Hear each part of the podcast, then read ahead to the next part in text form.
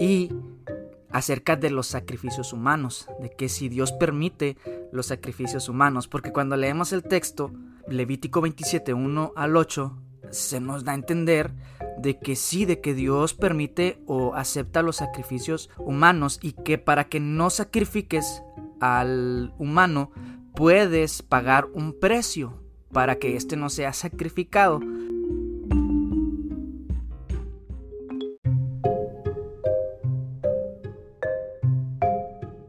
De lo que está hablando es acerca del pidión Javén.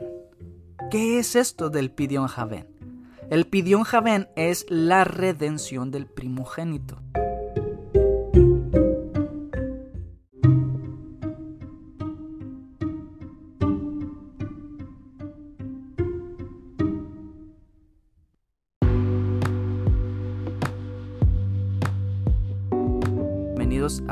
De Regénesis. Es un gran placer que me puedan acompañar en un episodio más de este podcast. La verdad es de que estoy muy contento de que puedan escuchar este audio y vengo con una entrega más de la serie que comencé hace unas semanas acerca de Dios y, las cosas que son incómodas en el, Antiguo Testamento.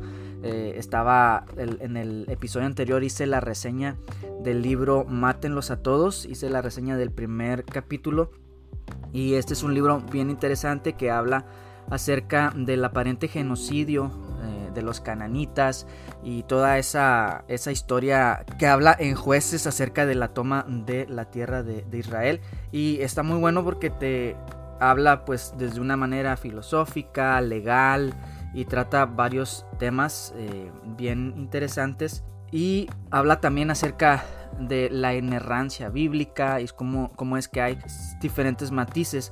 Y le agarré este libro o compré este libro porque en lo personal hay pasajes en las escrituras, más en el Antiguo Testamento, de que me parecen bastante incómodas y difíciles de digerir. Pero es porque uno a veces no entiende realmente en qué contexto es que fue escrito el Antiguo Testamento o en el contexto en que fue escrita la Biblia entera. También adquirí el libro de esta extraña y sagrada escritura que también habla o trata de explicar ciertos pasajes que son bastante incómodos. Entonces quiero seguir con esta serie y hoy traigo un tema bien especial y bien delicado, no delicado, sino que hay veces que no lo entendemos, hay veces que nos cuesta entender ciertas cosas y es porque nos ponemos nuestros lentes de modernidad para tratar de interpretar lo que estaba pasando en esos tiempos, en el Antiguo Testamento o en la época del Antiguo Medio Oriente. John Walton es un erudito, él dice que nosotros a veces interpretamos a través de nuestra modernidad lo que ocurrió en el pasado. A esto se le llama concordismo. Tratamos de que nuestra modernidad concuerde con las cosas que ocurrieron en el Antiguo Testamento. Y leyendo este libro de esta extraña sagrada y sagrada escritura, en, no, este, este libro no lo estoy leyendo en orden, sino que ah, pongo algunos pasajes. La verdad que ahorita en este, en este momento He estado leyendo varios libros, entre esos Mátenlos a todos, entre esos estoy leyendo mucho acerca de lo que es el templo y todo lo que representa el templo en la escritura y cómo lo vemos reflejado a través de todo lo que es las escrituras. Pero este libro de esta extraña y sagrada escritura de vez en cuando lo agarro y leo algunas partes y me encontré con una parte muy interesante donde hace una pregunta, hace una pregunta acerca del valor de la mujer, acerca de, de Levíticos 27, 1 al 8, que es uno de los pasajes que cuando lo leemos hay dos cosas que nos resaltan inmediatamente y es el primero porque aquí lo aquí hace la cuestión y voy a leer algunas partes de este episodio de este capítulo para que podamos más o menos entender qué es el, el planteamiento que pone el escritor de este libro. El escritor es Matthew Richard Schlim no es esto no es para criticar el libro ni criticarlo a él, ni, ni tratar de refutar las cosas que él está diciendo, pero sí tratar de que veamos otra perspectiva acerca de esto. Y como les digo, no me estoy yendo en orden, pero leí esta parte donde yo digo, ok, aquí nos falta contexto, porque no llega a una conclusión. Voy a leer partes de este, de este texto y aquí se hace una, una pregunta bien interesante. La primera es de que si en el Antiguo Testamento o en la Biblia o en Levítico 27.1 se nos está hablando acerca de que la mujer vale menos que un hombre y acerca de los sacrificios humanos, de que si Dios permite los sacrificios humanos, porque cuando leemos el texto, Levítico 27.1 al 8, se nos da a entender de que sí, de que Dios permite o acepta los sacrificios humanos y que para que no sacrifiques al humano puedes pagar un precio para que éste no sea sacrificado. Y la cosa es de que por el hombre se pagaba más que por la mujer.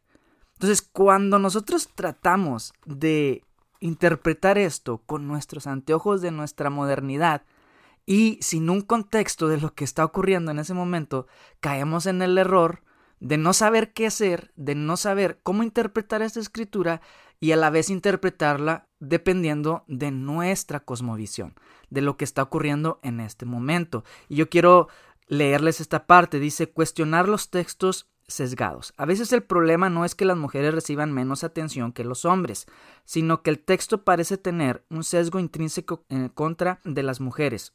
Cuanto más estudiamos esos textos, más crece nuestra preocupación. Ni el rechazo de interpretaciones problemáticas ni la adición de detalles imaginarios disminuyen esos problemas.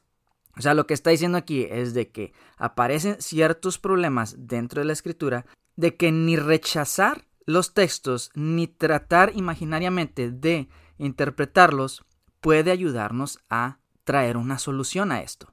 Pero dice él, sin embargo, muchas de las mismas opciones que se utilizan para tratar contextos violentos son útiles a lidiar con aquellos con sesgos de género. Como se menciona anteriormente, podemos preguntarnos si un texto describe su mundo patriarcal o si prescribe el patriarcado para siempre. Podemos poner en conversación esos textos sesgados con algunos más liberadores, resistiéndonos a la tentación de aplicar cada porción individual a cada circunstancia de nuestra vida. También podemos admitir en oración, con humildad y honestidad, que no sabemos qué hacer con ellos. Entonces, lo que está tratando aquí, porque eso es lo que hace en esta parte del libro, es hacer una comparación entre esos textos y, textos en la misma Biblia donde sí se valora a la mujer o se le da el lugar que ella merece. Pero yo creo de que es como una forma de traer un balance a que si en este texto dice que la mujer tiene que ser comprada por un menor precio que el hombre, entonces eso quiere decir que tiene menos valor. Entonces vamos a complementarla con pasajes donde habla de del valor de la mujer, de cómo sí realmente era valorada y cómo es que ellos vivían en una época heteropatriarcal donde el hombre es el que gobernaba y el hombre es el que oprimía. Y sí, en cierta forma, es así, era un tiempo donde a la mujer no se le tomaba el valor, pero tenemos que entender esto, que el Dios del Antiguo Testamento está en todo momento tratando de hacer un contraste entre las culturas paganas, las culturas que sacrificaban a sus primogénitos, a sus hijos, a los dioses y también que tenían a las mujeres como menos. El destino de una mujer divorciada o una mujer viuda o una mujer que no tenía un marido en el antiguo Medio Oriente era o ser prostituta o, morir o ser esclava. Ese era el destino que ellas tenían. Pero Dios quiere hacer el contraste entre esto, porque el Señor tiene un trato especial con la mujer y eso lo vamos a ver más adelante, porque el Señor está buscando la protección de las mujeres. Por eso es que vemos en la palabra que dice que Él es el defensor de viudas y de huérfanos, porque en ese contexto en el que vivían los que escribieron las escrituras, el destino de la mujer era ese, el de morir sola, el de ser esclava o el de ser una prostituta ritual para los dioses paganos. Entonces, no vamos a tratar de traer un balance entre si en este pasaje dice que la mujer tiene menos valor o si en este otro pasaje dice que sí, que la mujer es valorada, sino realmente entender la cultura de lo que está ocurriendo en este momento, en este tiempo. Vamos a leer, eh, vamos a seguir leyendo. Dice, considera Levítico 27.1.8. Trata del problema de hacerle votos a Dios. A veces, en el mundo antiguo, la gente quería hacerle promesas de tipo Dios, si haces tal y cual cosa por mí, entonces sacrificaré esto y lo otro en tu honor. En ocasiones incluso prometían sacrificios humanos. Levítico 27 aborda este tipo de promesas. El texto dice que la gente puede usar dinero en lugar de sacrificar a un ser humano real. Y aquí es donde yo digo, no, eso no está diciendo la escritura, porque me estás presentando a un Dios que pide sacrificios humanos y a unos humanos que para tratar de satisfacer los deseos de su Dios están ofreciéndole un voto o un sacrificio. Y aquí es donde tenemos que entender la cultura en la que ellos vivían. Sí, en la cultura en la que el pueblo de Israel estaba viviendo, las demás naciones hacían esos votos a sus dioses, hacían esos sacrificios a sus dioses, donde ellos no sabían qué era lo que su Dios quería, no sabían exactamente qué era lo que su Dios les estaba pidiendo, ellos solamente conocían a dioses que estaban enojados y que eran caprichosos y que por lo tanto para aplacar la ira de sus dioses, ellos ofrecían sacrificios. Y no solamente ofrecían sacrificios para aplacar su ira, sino para sobornar a su Dios. Entonces, cuando Dios toma al pueblo de Israel, Él no le está diciendo, de esta manera me vas a sobornar o de esta manera vas a aplacar mi ira. Porque también tenemos que hacer una diferencia entre lo que es sacrificio y lo que Dios manda en Levíticos. Porque hay una diferencia entre sacrificio y ofrenda. Cuando la palabra de Dios vemos que se habla acerca de sacrificios, se habla de corbán, de corbanot. Cuando nosotros hablamos de corbanot, estamos hablando de una ofrenda voluntaria. Ahora, los dioses, y, voy a explicar eso, pero es que es, algo bien amplio y, son muchas cosas, son muchos temas en una sola cosa. Cuando los dioses, eh, cuando los humanos no sabían qué era lo que los dioses querían, ellos sacrificaban, ellos ofrendaban y ellos trataban de sobornar a su Dios para que su Dios les diera lo que ellos querían. Pero el Señor siempre está haciendo el contraste entre esos dioses, entre las religiones de misterio que se encontraban en ese tiempo. Dios le da al pueblo de Israel instrucciones les da pasos de A a Z de cómo es que ellos tienen que acercarse a Él. Porque el deseo del corazón de Dios es acercarse a su creación. Es acercarse al ser que Él creó porque este era el propósito desde el principio. Cuando Él creó los cielos y la tierra, cuando Él creó el universo, hizo un hogar, un templo cósmico para que el humano, para que el ser humano que Él había creado, o que él iba a crear habitara en comunión con él y se acercara. El corbán que Dios estableció, los corbanot que Dios estableció para que el pueblo de Dios ofreciera a él, era un acto de acercamiento. El pueblo de Israel se iba a acercar a Dios. Esta es la diferencia entre sacrificio y corbán. El sacrificio es para aplacar la ira de los dioses y para sobornar a los dioses. El corbán, como su nombre lo indica, es acercamiento. Es algo que me acerca al Creador. ¿Cómo es que Dios quería que el pueblo se acercara? Bueno, que presentara un cordero, que presentara un animalito como una ofrenda a Dios, no como un sacrificio de manipulación, sino como una ofrenda de amor, de acercamiento a Él, de que, ok, yo cometí un error, yo profané el santuario, yo profané el santuario de Dios, yo profané el templo de Dios, yo profané la relación con Dios, pero yo me tengo que acercar, yo me quiero acercar a Dios. Entonces la forma en que se acercaban era por medio de un corbán, por medio de una ofrenda, ya sea un animalito o una ofrenda de algún grano o de alguna otra cosa, pero eso era para acercarse.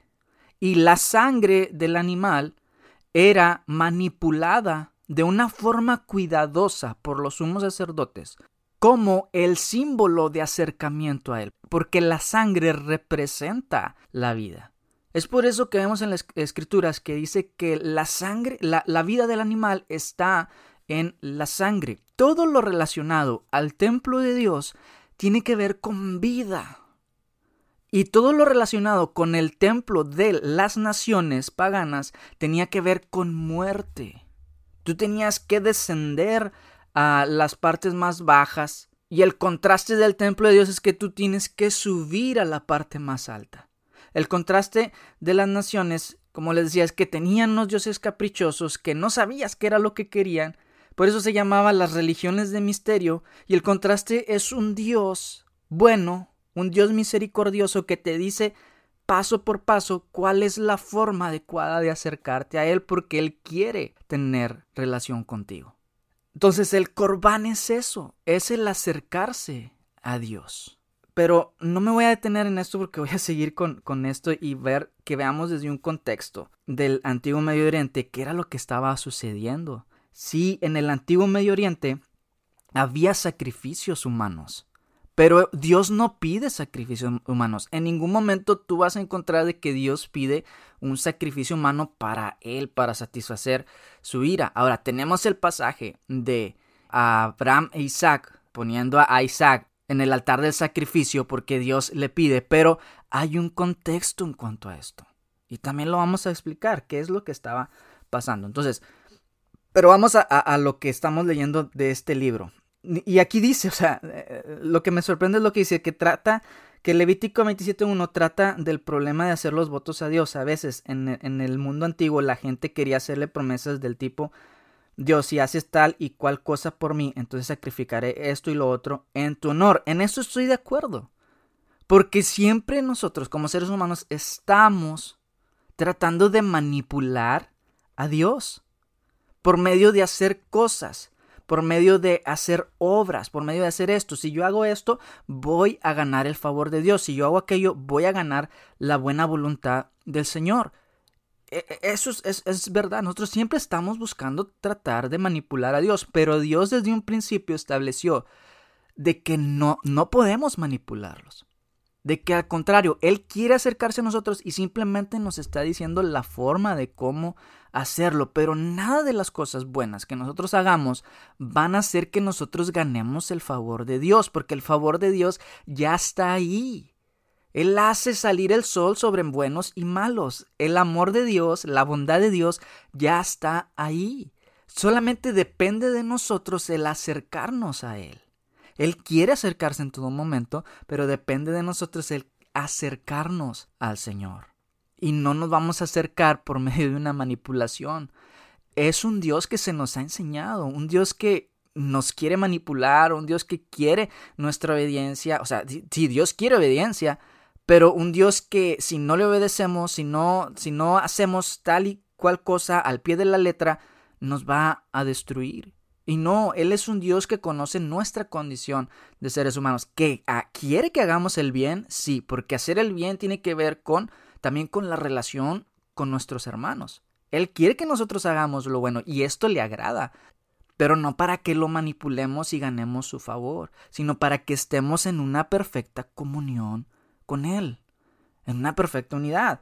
Ahora, dice, pero esto que dice aquí sí es lo que pasaba en el antiguo Medio Oriente. Como les dije anteriormente, los seres humanos trataban de manipular a los dioses, pero Dios dice, no, no va a ser así, yo, yo me estoy distanciando de lo que las demás naciones hacen para que tú hagas lo que es correcto, Israel, para que tú, Israel, hagas lo que a mí me agrada, para que tú seas luz a las naciones y que las demás naciones puedan ver que el Dios de Israel es el Dios verdadero y es el Dios diferente. y que ese Dios no es un Dios que oprime a su pueblo, sino que le da el valor como rey y como reyes y sacerdotes, para que tú seas luz a las naciones y para que las naciones se acerquen a ese Dios. Es por eso la importancia de que el pueblo de Israel se mantuviera en la Torá, se mantuviera en la palabra para que pudiera ser luz a los demás y para que las naciones pudieran entender al Dios verdadero. Ahora dice, en ocasiones incluso prometían sacrificios humanos. Sí, es verdad. En el antiguo Medio Oriente se ofrecían sacrificios humanos, pero eso no quiere decir que Dios quería sacrificios humanos. Él no pedía un sacrificio humano, él pedía un corbán, un corbán, un animalito, un cordero, como una señal de acercamiento a él. Como cuando tú planeas una, una cena para acercarte con tu prójimo, para acercarte y convidar a tus amigos o a tus hermanos. Es, es una manera diferente de ver esto. Ahora, dice, el texto dice que la gente puede usar dinero en lugar de sacrificar a un ser humano real. No, el texto no está diciendo eso. Es lo que nosotros, con nuestra modernidad, interpretamos. Voy a leer el texto. Dice, Levítico 27.1, del 1 al 8, dice, Habló Jehová a Moisés diciendo, Habla a los hijos de Israel y diles, cuando alguno hiciere especial voto a Jehová, según la estimación de las personas que se hayan de redimir, lo estimarás así.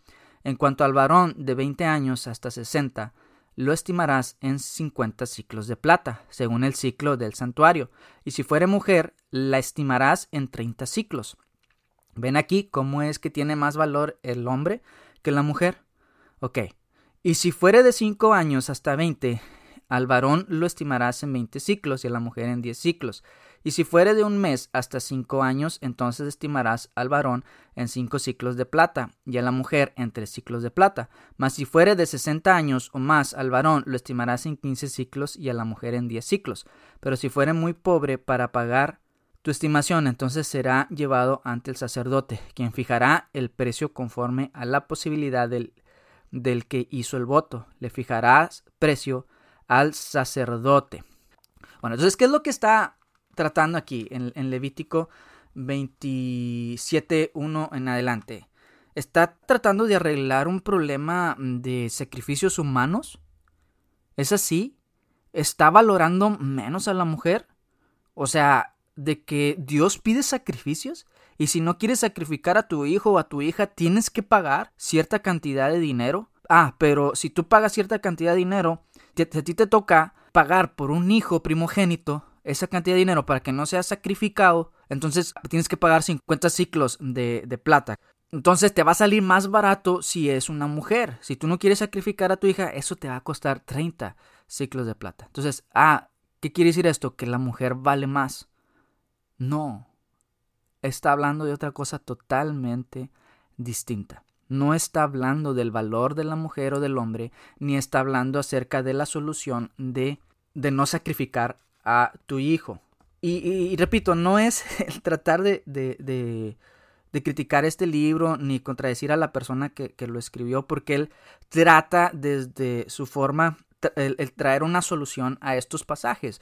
Y es válido, está bien. De hecho, me gusta mucho esta parte donde él pone una cita y dice, no abandones la Biblia a quienes la usan para golpear. Recupera el texto. No lo sueltes hasta que te bendiga. De hecho, haz que funcione para bendición, no para maldición, para que tú y tu descendencia y todas las familias de la tierra puedan vivir.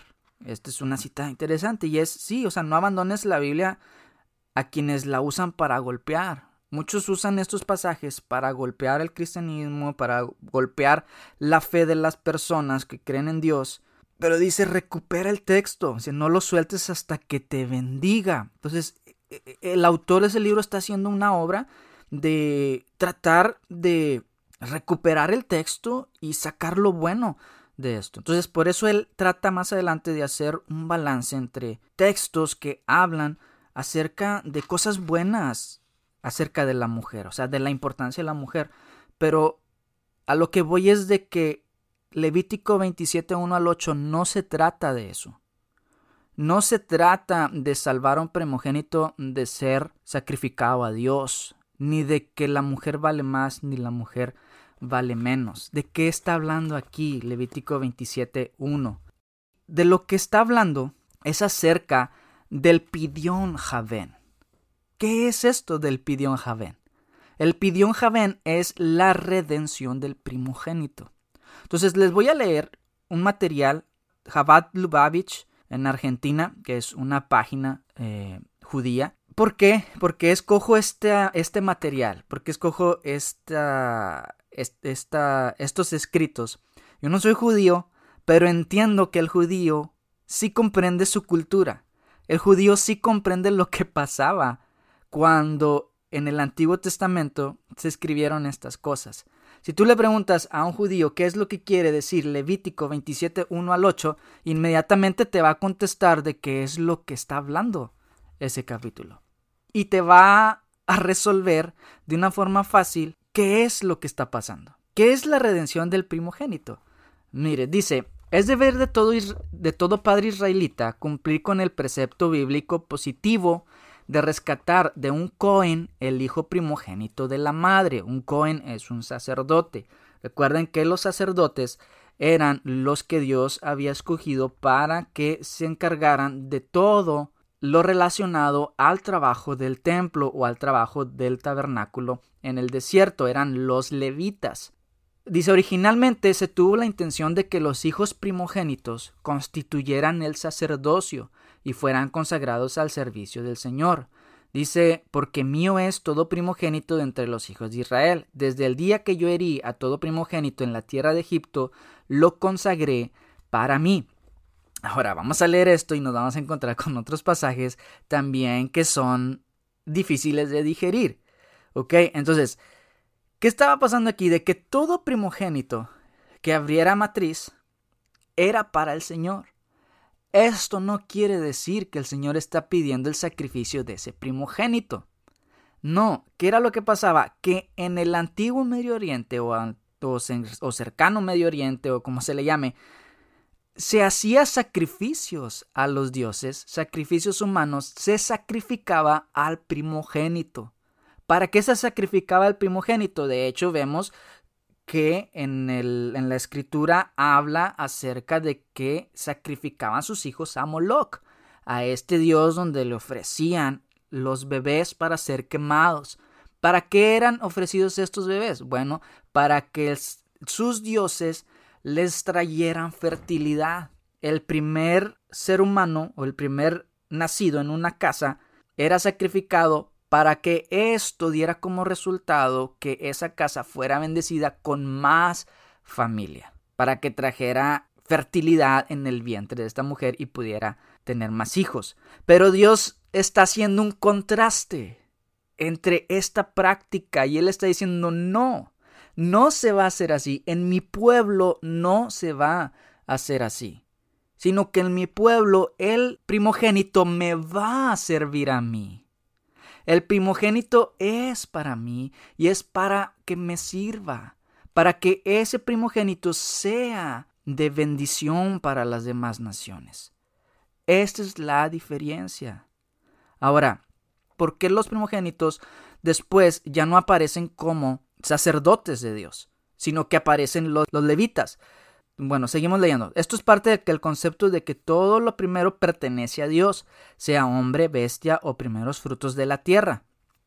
A consecuencia de la apostasía de los israelitas en el incidente del becerro de oro, cuando los primogénitos se mostraron indignos de la función sacerdotal y solamente la tribu de Leví no fue culpable de ese pecado, los levitas fueron elegidos para reemplazar a los primogénitos en el servicio del santuario, a raíz de lo cual Aarón y sus descendientes, todos los levitas, se transformaron en coanitas, en levitas, en sacerdotes.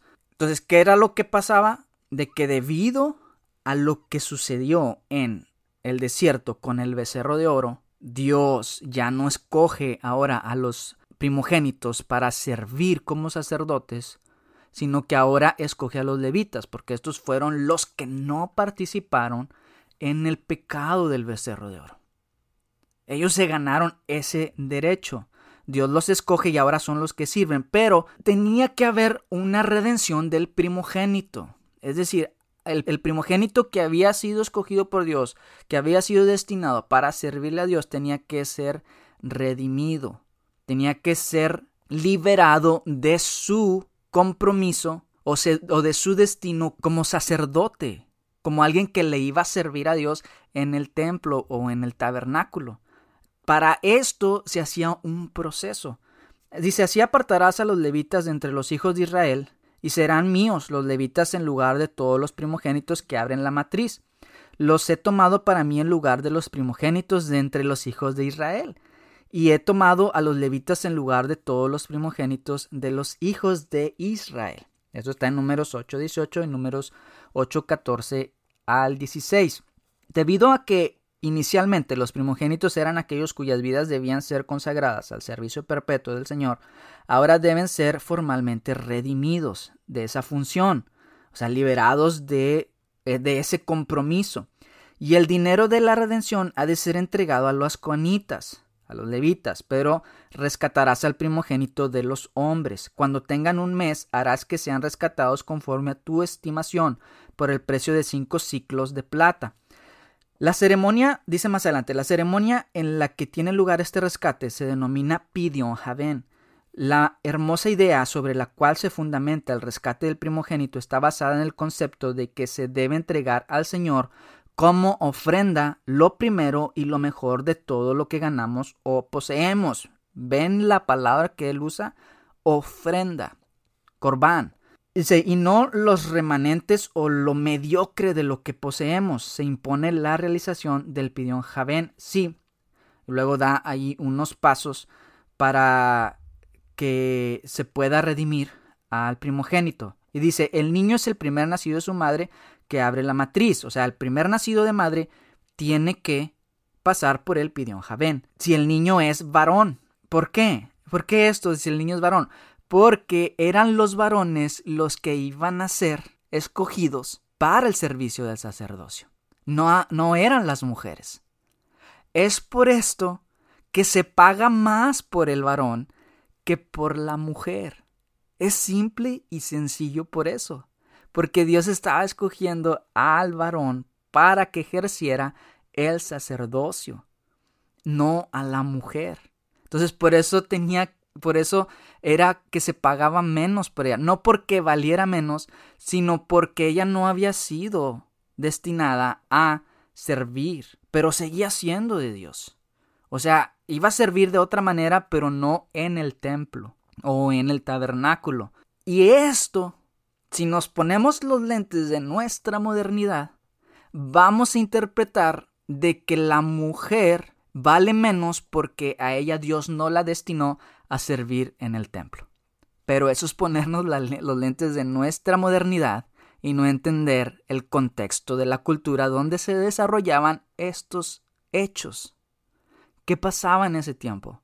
La mujer en los templos paganos era destinada a ser una prostituta sagrada. Los que ofrecían los sacrificios en los templos paganos iban y como forma ritual, como parte del rito, a sus dioses tenían relaciones con las prostitutas sagradas que estaban en el templo. Otra vez, el contraste entre el templo de Dios y el templo de los paganos, de las naciones alrededor, es que Dios no permitía que las mujeres pasaran de cierto nivel en el templo, o sea, de cierta área en el templo. ¿Por qué? ¿Porque Dios las está excluyendo? No, porque Dios las está guardando. Porque Dios no quiere que las hijas de su pueblo sean vistas por las demás naciones como prostitutas sagradas. ¿Sí? Porque Dios está guardando a sus hijas.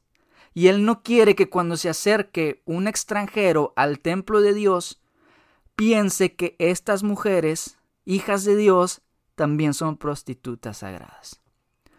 es simplemente por eso. Dios está respondiendo a la cultura que hay en ese momento para darle el valor a la mujer. Entonces, si no entendemos el contexto por el cual escribieron las personas que escribieron la Biblia, lo vamos a interpretar con nuestra modernidad. Y vamos a decir, ah, los escritores del Antiguo Testamento eran machistas, heteropatriarcales, que oprimían a la mujer. No, la Biblia registra que en ese tiempo se vivía así, la mujer no valía nada.